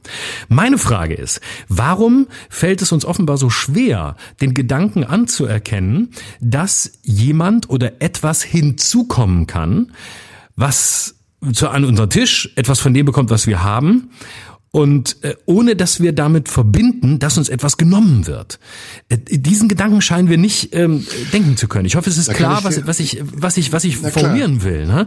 Also es scheint immer zu sein. Äh, also du darfst sofort eine Sekunde noch. Es ist immer ein die oder wir. Wenn die dazukommen, dann haben wir nicht mehr. Doch, doch, du hast ja weiter. Daran soll sich der, niemand will dir etwas nehmen als weißer heterosexueller Mann, egal welchen Alters, der einfach nur Mann sein will, Bier saufen will, Fußball gucken will und äh, zu Hause Hause ein, ein, ein Familienleben mit zwei Kindern oder wie auch immer haben will. Also die ganz klassische Vorstellung. Niemand wird dir das nehmen. Im Gegenteil, du wirst weiter sehr, sehr, sehr viele Rechte haben, die andere nicht haben. Auch andere Heterosexuelle schon nicht, die beispielsweise nicht ähm, verheiratet sind und zwei Kinder haben. Also mhm. So, woher kommt das, dass wir diesen Gedanken nicht denken können? Toll, dass andere die gleichen Rechte haben wie ich, mir wird ja nichts genommen. Das ist das, was ich eigentlich sagen wollte. Das ist ein Versuch, sich zu orientieren und ich kann das von mir selbst äh, berichten. Ich bin ja auch ein Transmensch. Also so gesehen, wenn wir es jetzt mal nicht auf das Geschlechtliche, sondern auf die Nationalität mhm. beziehen. Ja, ähm, ja. Ich, ich bin ein Wanderer zwischen zwei Kulturen. Ich bin, ja. ähm, ich bin in der Türkei geboren, aber ich lebe in Deutschland. Ein Teil in mir ist türkisch und ein anderer Teil ist deutsch. Und der große, grobe Fehler, den ich immer gemacht habe, weil er nicht nur in mir ähm, entstanden ist, sondern weil er auch durch den Druck von außen entstanden ist, ist lange zu denken, dass ich mich entscheiden muss. Bin immer gefragt worden, bist du jetzt eigentlich Türke oder bist du Deutscher? Mhm. Und ich habe immer gedacht, boah, ich muss mich entscheiden, weil ich, ich muss doch etwas sein. Ich muss, ich kann ja nicht beides sein. Und irgendwann, und das ist genau das, was du sagst, ist mir bewusst geworden, doch. Es kann ja eine Bereicherung sein, beides zu sein. Ich kann zwei Sprachen, ich kann zwei Kulturen. Ich kann mich entscheiden, wann ich zu welcher Kultur gehöre und wann nicht. Ich muss nicht entweder oder sein. Und das ist ähnlich, glaube ich. Ich habe das jetzt einfach mal so übertragen. Und ich glaube, dass auch wir lernen müssen, dass es eben nicht nur entweder oder gibt, sondern und aber auch. Und dass wir erst dann so weit sind, dass wir eben diese Definitionen auch nicht mehr brauchen. Das meinte ich eben. Ich finde es eigentlich mhm. schade, dass wir immer noch Definitionen brauchen, dass wir eine Fahne brauchen, dass wir mhm. äh, einen Christopher Street Day brauchen, um etwas klar zu machen, was doch eigentlich selbstverständlich sein sollte. Jeder Mensch kann einen anderen Menschen lieben, egal welches Geschlecht er hat, egal woher er kommt und an welchen Gott er glaubt. Und wenn die Liebe genug ist, dann ist das für beide in Ordnung. Und es gibt keine Instanz, die das verbieten darf, die sagen darf, ähm, ihr kommt nicht äh, vom richtigen Geschlecht oder ihr kommt nicht vom richtigen Planeten. Die, das Problem ist, das habe ich eben auch gesagt, ist in dieser Projektion, dass der, der Mensch, der Rechte für sich beansprucht, die eigenen Rechte unterwandern könnte, die Angst steht, nicht mehr sich selbst zu orientieren und, und dann plötzlich die Koordinaten zu verlieren, um zu wissen, ob man selber vielleicht richtig oder falsch ist. Weil man ja immer noch in diesen Kategorien denkt von richtig und falsch. Mhm. Und erst wenn das nicht mehr da wäre, also wenn ich mich so in Anführungsstrichen gefeit fühlen würde oder so fest in mir wäre, wie du das eben beschrieben hast, auch ich kann mir nicht vorstellen, eine Geschlechtsumwandlung zu machen, dann ist es mir auch egal, wer wann wie als was sich definiert, wenn das für ihn das Richtige ist. Anderes Thema ist, nur das noch schnell als Anhang, sind Kinder. Also da würde ich gerne doch einen Unterschied machen, weil ich glaube, dass die Entscheidung, die wir als Erwachsene treffen können, aufgrund unseres Alters, unserer Lebenserfahrung und der abgeschlossenen Entwicklung, die wir gemacht haben, eine andere ist als die Entscheidung, die ein Kind trifft, welches vielleicht diese Entwicklung noch nicht gemacht hat. Klar, natürlich. Aber ich glaube, das ist ein ganz äh, entscheidender Punkt und deswegen bin ich so dankbar, dass du das auch aus deiner eigenen Biografie heraus erzählst und erklärst, weil, weil das auch für mich nochmal ein, ein anderer Zugang zu dem Thema ist. Ähm, aber, aber meine These ist, und da frage ich dich, ob du zustimmst als jemand, der es erlebt. Meine These ist, dass wir da schon in den vergangenen Jahren einen, einen Backlash erleben, der, der gewaltig ist. Also ich hatte den Eindruck, dass wir gefühlt, aber jetzt ist es sehr gefühlt. Ähm, so vor, vor, vor 20 Jahren, so in den Nullerjahren oder so nach den, nach, nach der, in den Jahren 90er, Nullerjahre, nach dieser 89-Zeit, dass wir da weiter waren. Und da ist, ist mein Eindruck, dass es, dass dieses Nebeneinander von verschiedenem, dieses Nebeneinander von ähm, verschiedenen Ethnien, Kulturen, sexuellen Identitäten, was auch immer, schon mal etwas selbstverständlicher war. Und dass wir in den vergangenen vergangenen Jahren da wieder viel stärker drauf gucken und uns wieder viel stärker fokussieren, auch in der Debatte, auf die Unterschiede und nicht auf die Gemeinsamkeiten. Würdest du da zustimmen oder nee, hast du also das anders ich, empfunden? Nee, ich glaube, wir waren nicht weiter, wir waren geordneter, vermeintlich geordneter. Mhm weil diese mhm. ganzen ähm, unterschiedlichen Menschen ihre eigenen Rückzugsräume hatten und diese Rückzugsräume ihnen eine gewisse Sicherheit gegeben hat, weil sie auch nicht äh, unter den Augen der Öffentlichkeit stattgefunden haben, sondern Schwule zum Beispiel sind in ihre schwulen Lokale gegangen. Transmenschen waren irgendwo versteckt in irgendwelchen Transkneipen unterwegs oder es war ein, ein in Anführungsstrichen Fetisch, den sie mit ihresgleichen ausgelebt haben. Und seitdem sich nicht nur die Grenzen geöffnet haben, ich habe eben ja die Globalisierung auch ins Spiel gebracht, ähm, sondern auch unsere gesellschaftlichen Grenzen immer poröser geworden sind und auch unsere moralischen ähm, Grenzen, auch die geschlechtlichen Grenzen übrigens immer poröser geworden sind, dringen diese Dinge mehr in unseren Lebensbereich ein und sie, und das ist eben der gravierende Unterschied zwischen dem, was ich meine, und sie unterwandern nicht unseren Lebensstil, sondern sie bereichern unseren Lebensstil. Das so mhm. zu sehen, ist ja die Kunst an der Sache. Aber viele sehen es eben nicht so und sagen, oh, unsere Ordnung bricht zusammen zusammen. Früher war das doch ganz anders. Als Freddie Mercury noch gelebt hat, da wusste man schon irgendwie, dass er schwul ist. Aber ist er abends in sein Hotel gegangen und hat dann kleine Jungs gebumst oder was auch immer, was im Klischee dieser Leute im Kopf vorging. Und jetzt merkt man plötzlich, oh, mein Nachbar ist schwul, oh, mein Sohn ist schwul, oh, ähm, ähm, meine Tochter ist transsexuell oder ähm, ist, möchte irgendwas anderes sein. Egal. Es kommt gefühlt für die Leute näher, obwohl es eigentlich immer schon da war, aber es war nicht sichtbar. Und deswegen haben sie sich in irgendeiner Art und Weise sicher gefühlt und dachten, naja, das gibt's ja nur in ganz bestimmten Ecken und äh, Sparten, die mit mir nichts zu tun haben. Aber das hat letztendlich mit uns allen irgendwas zu tun. Natürlich. Also deswegen würde ich, wäre ich auch vorsichtig, weil du es gerade so gesagt hast, ähm, wir waren damals geordneter. Ich würde das nicht als geordneter bezeichnen. Ich würde sagen, wir waren separierter. Es war scheinbar, habe ich nicht scheinbar gesagt. Ja.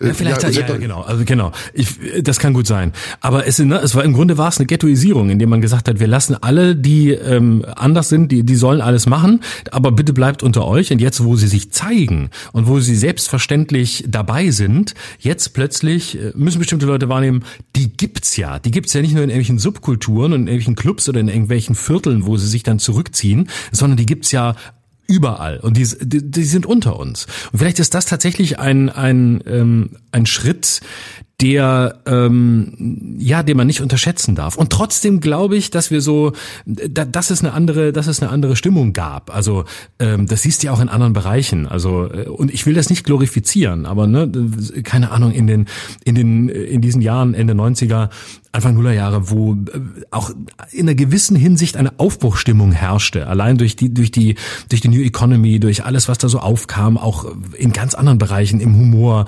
Ähm, keine Ahnung, wie angeguckt hast, was Harald Schmidt damals gemacht hat, wo man heute Ey, geil, ich wollte genau, wie ne? geil ist das? Alter, ich wollte gerade äh, genau dieses Thema ansprechen. Wie ne? geil ist das, und, dass du genau in die Richtung gehst? Super, okay, ja. ich bin echt begeistert. Und, wo ich noch, wo ich dachte, okay, und auch da muss man differenziert sein. Man muss nicht alles geil finden, was damals gemacht wurde. Und nicht, nicht jeder Witz von Harald war gut und nicht jeden Witz von Harald muss man heute so machen. Und äh, auch viel, über vieles ist die Zeit hinweggegangen, aber anderes war auch sehr gut und anderes war auch sehr frei. Und anderes ist auch in einer, ohne dass man so wahnsinnig viel drüber nachgedacht hat, aus einer albernen Kindlichkeit heraus entstanden. Heute würde man vielleicht auch dreimal mehr drüber nachdenken und es wäre auch okay und es wäre gut, weil es eine andere Zeit ist. Aber ja. ähm, es war da damals in unterschiedlicher Hinsicht ähm, eine andere, ich würde es nicht besser oder schlechter nennen, ich würde sagen, nee. es war eine andere Aufbruchstimmung damals oder eine andere, vielleicht eine andere Leichtigkeit, die sich zum ersten Mal mit dem 11. September ein bisschen eingetrübt hat oder sehr eingetrübt hat. Eine andere Leichtigkeit, äh, etwas Spielerisches, auch im Umgang mit Identitäten oder mit Identitätswechseln. So würde ich sagen. Ja, und es gibt ein großes großes Paradoxon, was ich nicht verstehe. Das ist nämlich, dass auf der einen Seite ähm, unsere unsere moralische Schärfe äh, viel, viel ähm, größer geworden ist und wir Triggerwarnungen vor Fernsehsendungen senden müssen, damit die Leute ja nichts falsch verstehen. Und auf der anderen äh, Seite unsere, unsere Sehnsucht danach, immer liberaler zu werden, unermesslich groß ist und wir mit beidem irgendwie nicht richtig umgehen können. Also sowohl das eine als auch das andere kommt uns irgendwie komisch vor oder wer, wer ist wir? Also kommt einigen Menschen komisch komisch vor. Die, über die wir jetzt gerade gesprochen, die Angst davor haben, von so etwas unterwandert zu werden. Aber auch diejenigen übrigens, die Angst davor haben, von so etwas verletzt zu werden. Also da, da tun die sich im Grunde genommen nichts. Ich, ich wollte unbedingt mit dir nämlich auch über den WDR sprechen ähm, und mhm. über diese Triggerwarnung. Da sind wir jetzt irgendwie ganz natürlich gelandet, was ich ganz ja. toll finde. Ja, ja, ähm, ja, ja. Hast du Programme, war nämlich eine Frage, die ich dir stellen wollte, vor denen du heute eine Triggerwarnung senden würdest? Äh, nein, das habe ich nicht. Ähm, ich kann mich nicht erinnern. Also was ich sagen kann ist, ich habe wirklich viel, ich habe wirklich viel ähm, äh, Zeug erzählt, ähm, wo ich sagen würde, im Nachhinein bin ich echt nicht stolz drauf. Aber ich stehe zu jedem Wort, das ich gesagt habe. Aber vieles von dem, was ich gemacht würde, würde ich heute anders einordnen. Aber es gibt in meiner Erinnerung nichts, wo ich sagen würde, da muss eine Triggerwarnung davor. Nein. Wie ist es bei dir? Also ähm, allein schon unsere erste Podcast-Folge, da könnten wir jetzt lange drüber sprechen, wäre ein Anlass, darüber nachzudenken. Ne, ich glaube nein, weil du hast eben was Wunderschönes gesagt. Ähm, ich empfinde das genauso. Früher waren wir so unbefangen und so frei und wir haben gedacht, ey, man kann alles sagen, das werden die Leute schon richtig verstehen, weil sie wissen ja, wofür wir stehen. Das ist nicht mehr so. Und wenn du gerade so aus dem Kontext herausgezogene Ausschnitte, die ihr heute anguckst, dann dann denke ich bei jedem zweiten Satz, den ich sage, boah, Alter, was hast du da gesagt? Da würdest du heute Kopf und Kragen riskieren.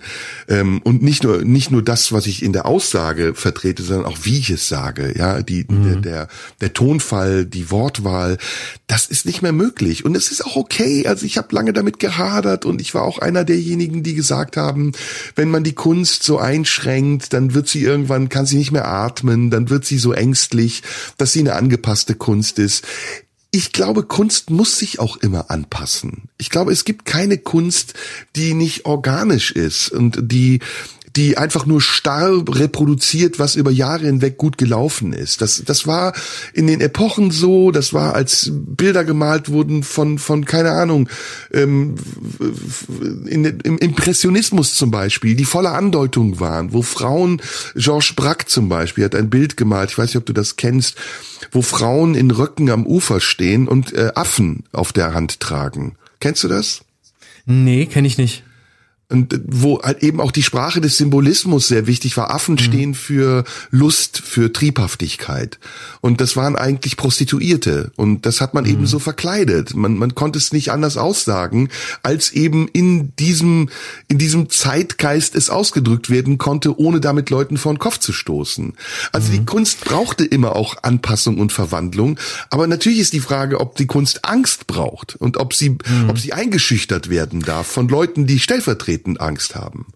Ich glaube gar nicht so sehr, dass es um eine Anpassung der Kunst ging, sondern es ging, glaube ich, immer darum, dass die Kunst, und da muss ich nach der Sommerpause einmal Adorno zitieren, mein lieber Freund, dass die Kunst immer das war, was Adorno nannte, die ihrer selbst unbewusste Geschichtsschreibung der eigenen Epoche. Das heißt, sie reflektiert die ganze Zeit das, was die eigene Welt ist und wie sie ist. Und wenn sich die Welt ändert, ändert sich die Kunst, weil sie das reflektiert. Und wenn sie sich nicht mehr auf das bezieht, was die Welt ausmacht, dann äh, wäre sie ja auch keine Kunst mehr, dann wäre sie im luftleeren Raum. Ähm, und egal wie abstrakt und scheinbar weit entfernt sie diese Welt reflektiert, ähm, ist ja immer äh, ein, ein, ein Spiegel dessen oder ein Zerspiegel oder wie auch immer. So, und äh, deswegen glaube ich gar nicht so sehr, sie muss sich anpassen. Ich glaube, dass sie, ähm, dass sie, dass sie immer mit dieser Zeit geht. Und die Frage ist dann, wie geht sie mit den Herausforderungen dieser Zeit um? Und wenn, wenn sie für sich diagnostiziert oder wenn ein Künstler für sich diagnostiziert, dass die Zeit enger wird, dass die Regeln enger werden, werden, dass die Möglichkeiten enger werden, dann ist ja die Frage, wie reflektiert dieser Künstler oder die Kunst die Tatsache, dass man diese Enge spürt oder diese Enge spürbar wird. Wird sie auch im Werk spürbar? Äußert sie sich? Wird sie genauso eng? Wird sie unfrei? Macht sie keinen Spaß mehr? Oder reflektiert sie diese Enge auf bewegliche, auf tanzende, auf spielende Art und Weise, indem sie sie ähm, äh, ironisiert oder bricht oder, oder was auch immer? Aber dein Punkt ist ganz wichtig. Hat die Kunst Angst? Und da würde ich zum Beispiel sagen, da würde ich bei dieser WDR-Geschichte sagen, das ist kein, kein Ausweis an Angst. Da wäre ich zurückhaltend, weil was sie tun ist, zu sagen, mit dieser sogenannten Triggerwarnung, die ja eigentlich gar keine ist, ähm, denn eine Triggerwarnung heißt ja, Achtung, wir sagen hier Dinge und das könnte ganz furchtbar verletzend sein oder dieses oder jenes, wo es sicher Orte gibt, wo das auch angemessen ist. Aber was die tun ist, wir zeigen ein historisches Dokument, das in dieser Zeit zu Hause ist. Und heute gelten vielleicht andere Regeln, damals galten diese. Und das würde ich aus einem Grund verteidigen, weil damit ähm, eigentlich auch ein Selbstbewusstsein einhergeht, nämlich das Selbstbewusstsein, ja, wir haben das gemacht und genauso zeigen wir das auch. Und für die, die sich daran stören können, zeigen wir denen, dass wir uns nicht klein machen lassen, dass wir nichts rausschneiden, dass wir es wiederholen und nicht sagen, das müssen wir in den Giftschrank im Archiv packen, das war ja ganz schlimm, das war eine Vergangenheit, das können wir heute keinem mehr zumuten. Und du weißt, auch das ist heute manchmal ein gangbarer Weg, dass selbst Künstler sagen, ähm, mein Werk von damals würde ich heute nie mehr tun, ich würde es nie mehr aufführen, ich verbiete, dass es nochmal gezeigt wird, es muss in den Giftschrank wandern. Und auch das sind Optionen. Und da wird es für mich schwierig, weil ich immer finde, es muss immer Kunst Ausweis der eigenen Zeit bleiben und sie muss unverfälscht und genauso gezeigt gezeigt werden, wie sie damals gemacht wurde. Und davor den Hinweis zu stellen, das ist aus dieser Zeit. Ich brauche das nicht, aber ich kann es respektieren, weil es das Kunstwerk schützt und weil es es zeigt und nicht an der falschen Stelle einschränkt oder verbannt.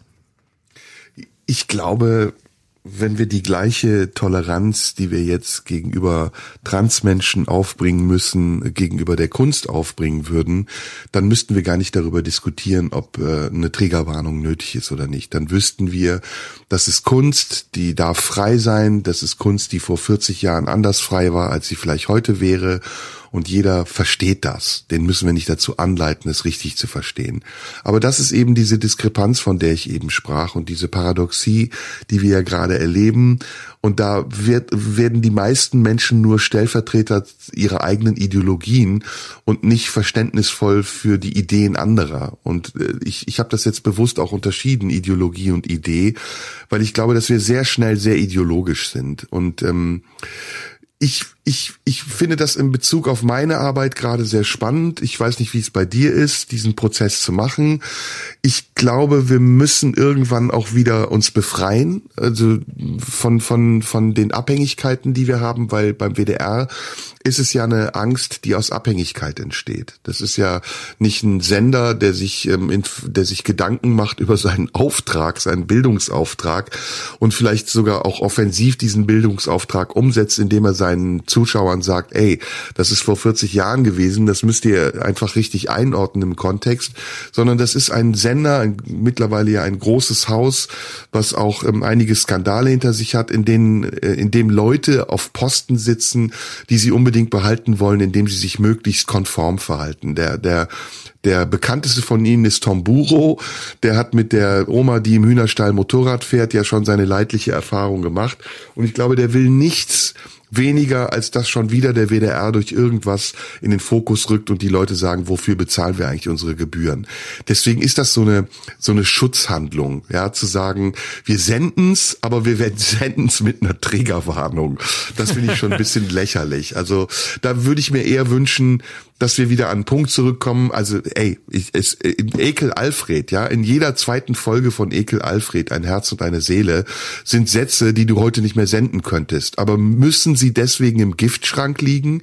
Dürfen sie deswegen nicht als Zeitdokument gesendet werden? Ist das nicht auch ein, ein Einblick in das Denken dieser Zeit, den wir unbedingt heute unbedingt. auch brauchen, ja, um natürlich. zu verstehen, wie wir heute ja. denken? Ja, ja und genau deswegen das. ist es, es ja. liegt an uns Künstlern. Also es liegt an uns Künstlern, das, was ich eben gesagt habe, diese Verwandlung, diese Metamorphose auch zuzulassen und uns nicht zu verweigern und zu beharren und zu sagen, was wir einmal gemacht haben, das muss auch immer richtig sein, sondern nee. es kann sich verändern. Es kann sich alles, auch Unbedingt. unsere Sprache kann sich verändern. Hoffentlich, ja, hoffentlich und äh, und zwar in jede Richtung und das langweiligste wäre ein Künstler oder wer auch immer, der immer das gleiche tut und das gleiche sagt. Hoffentlich äh, sind da Dinge ja. dabei, die man später ähm, was weiß ich, ähm, ja nicht zurücknimmt. Das finde ich das falsche, aber denen man vielleicht widerspricht oder wo man neue Positionen einnimmt oder sagt, ähm, so war es damals, aber natürlich stehe ich dazu und natürlich nehme ich das nicht weg im Sinne von Ja, oh oder Gott, nicht dazu äh, stehen, es erklären nur. können. Also ich ja. kann ich ich würde jetzt nicht sagen, ich stehe zu dem, sondern ich würde sagen, ich kann es erklären. Ich kann dir zum genau. Beispiel erklären, warum ich seinerzeit auf die Bühne gegangen bin und Leute beschimpft habe und aggressiv war. Kann ich dir sagen. Und das habe ich auch immer auf der Bühne gesagt, aber es ist eben unter den Tisch gefallen, weil du natürlich auch nur sehr reduziert wahrgenommen wirst. Dann bist du eben der Typ, der auf die Bühne geht und schreit und alle beleidigt. Aber ich habe es damals gemacht mit der Erklärung, ich will nicht mehr der Underdog sein. Ich will nicht genau. mehr der türkische Kabarettist sein, der nur über türkische Themen sprechen darf und mit Akzent spricht, sondern ich möchte Täter sein. Ich möchte Deutscher sein. Ich möchte auch Dinge ja. sagen, die man nur Deutschen zubilligt. Und das war der Ansatz mhm. meiner Rolle und den brauche ich heute nicht mehr, weil heute bin ich Teil dieser Gesellschaft, vollwertiges Mitglied dieser Gesellschaft und ich muss nicht um meine Rechte als türkischer Kabarettist kämpfen, sondern es gibt zahlreiche migrantische Kabarettisten, die sich vielleicht gar nicht mehr als migrantische Kabarettisten sehen, weil sie hier geboren, aufgewachsen, erzogen und was weiß ich sonst sind. Mhm. Und das Einzige, was, was man äh, als neuen Maßstab einführen kann, ist folgender. Egal, was du in deinem Leben als Künstler oder auch als Nicht-Künstler gemacht hast, solange du es besser erklären kannst als Hubert Aiwanger sein antisemitisches Pamphlet, hast du alles richtig gemacht. Ja. Solange du es besser machst als er, solange du nicht so drumherum laberst und am Ende sagst, nee, damals stand mein Bruder für mich auf der Bühne. Jetzt, warte mal, ah, jetzt sind wir, warte, nee, ich, ich klage erst gegen die, die das behaupten und dann sage ich, ah nee, nee, nee, warte, ich klag doch nicht. Das muss mein Bruder machen, weil den will ich ja. nie verpfeifen. Der war's. Also wenn ihr so weit gefallen seid, dann habt ihr im Leben alles, alles falsch ja, gemacht. Ja, aber dann muss auch Sausan Schäbli sich an die eigene Nase sind, sind in Ordnung. Also da muss Wieso auch Sausan Schäbli sich an die eigene Nase fassen. Ja gut, also ihre antisemitischen Äußerungen sind auch belegt und dass sie dann als erstes auf der Matte steht und jemanden des Antisemitismus bezichtigt, ist genauso verlogen und auch dumm, ehrlich gesagt. Aber ähm, ja, das sind jetzt viele andere Themen. Ich will den Bogen eher anders schließen. Ich glaube, wir brauchen keine Christopher Street Days mehr, die mir eh schon ein bisschen kirmeshaftig vorkommen, sondern wir brauchen komplett anderes Bewusstsein, was sowas in Zukunft äh, für alle öffnet und nicht mehr eine, eine Spartenfeier ist, sondern ein großes Fest der Toleranz sein kann. Also ich glaube, dass der Christopher Street Day das mittlerweile auch ist und ich würde den, würde das gar nicht gegeneinander aufrechnen. Und von mir aus kann das Christopher Street Day gerne bleiben, weil es mittlerweile mindestens in Berlin auch einfach eine Veranstaltung ist, die weit über die schwulen Szene hinaus einfach ähm, ein, ein Grund zum Feiern ist, ein wirklich schönes, riesiges Fest ist, das gerne ja, alle weiterfeiern können, solange damit das, solange damit das andere, was du gerade ansprichst, einhergeht. Aber ich würde nichts austauschen wollen. Nee, aber ich habe über den gerade über den Berliner Christopher Street Day einiges gelesen und gehört, was in eine ähnliche Richtung geht, eben dass das auch von bestimmten Gruppierungen mittlerweile missbraucht wird, dass dort Dinge auf offener Straße stattfinden, die die einfach übergriffig sind und dass eben das ganze auch sehr sehr kommerziell ist mittlerweile. Das war ähnlich übrigens auch bei der Love Parade, die dann irgendwann ja eskaliert ist, die nicht mehr das war, was sie am Anfang war, eine Demonstration von Leuten, die Techno-Musik mögen und feiern wollen, sondern da sind ganz viele andere Feiertouristen hinzugekommen gekommen, die das Ding einfach als, als, als Surfbrett genommen haben. Und da, da muss auch, da muss dann auch die queere Community ein bisschen selbstkritisch sein und sich fragen, ob sie mit solchen, mit solchen Veranstaltungen noch wirklich ihre Ziele erreicht, wenn die Ziele definiert sind. Müssen wir jetzt eine Triggerwarnung für diese Sendung stellen oder können wir die so online gehen lassen? Ich glaube, der RBB ist da einigermaßen entspannt Absolut. Wenn ja, wir beim WDR wären, ja. Ja, der RBB ist, glaube ich, mittlerweile der entspannteste Sender in der ARD. Ja. Auch weil er alles hinter sich eigentlich hat. Noch, ne? Arbeitet da eigentlich noch jemand außer unserem Redakteur Bent oder ist das alles mittlerweile KI und man behauptet nur noch, dass da, dass da Marion Brasch und Volker Wiebrecht sitzen? Ich weiß es nicht. Ich weiß auch gar nicht mehr, wer Intendantin ist. Äh, Doch, das weiß ich. Ferner Ulrike Dämmer letzte, ist ne? Ulrike Dämmer, ja. Dämmer ist die ist die neue Intendantin. Frühere Spiegeljournalistin, jetzt Intendantin des Rundfunk oh, Berlin Brandenburg. Das ist hm. ja eine mhm. Qualifikation. Wenn man vom Nuttenblatt mhm. Spiegel kommt, dann kann man. Ich glaube, ich glaube, sie, ich glaube, sie war auch bei Fokus. Also sie hat auch wirklich gute Adressen. also wenn der Spiegel Nuttenblatt ist, ja, dann ist der Fokus eine Ludenpostille. ah, ich sage Giovanni Di Lorenzo vor Intendant des RBB. Das wäre mein Also ja, wer wäre denn unser Wunschintendant? Für mich übrigens immer noch der Intendant der Herzen ist Robert Skopin. Mhm, Absolut. Ich hätte gerne eine Doppelspitze aus Robert Skopin und Giovanni Di Lorenzo. Ich habe uns im Sommer an meiner Giovanni Di Lorenzo Parodie gearbeitet. Darf ich dir die vormachen zum Schluss? ich habe eine neue Parodie. Ja, natürlich. Ich jetzt ein bisschen, bisschen weggegangen von Karl Lauterbach. Äh, habe ich jetzt sehr lange gemacht äh, und jetzt habe ich gedacht, muss wieder was Neues machen. Schaffe ich mir einen ganz jungen drauf, womit ich auch die junge Zielgruppe erobern kann bei Instagram. Ja, ja. Und jetzt pass auf, ähm, Serda, ich habe sehr viel gelesen und festgestellt, dass in deiner Biografie, und das finde ich wirklich spannend auch, wirklich die tiefe, die tiefe Verzweiflung deutlich wird, die man sonst nur kennt, wenn man 20 Jahre Chefredakteur der Zeit war. Und was mich interessiert, und ich glaube, Judith würde das auch gerne wissen, kann es aber nicht so schön formulieren wie ich. Was genau geht in dir vor? Wenn du deinen Bart als Ausdruck deines Lebens siehst? Das finde ich eine spannende Frage. Also sehr, sehr gut. Ich würde sagen, eine glatte zwei.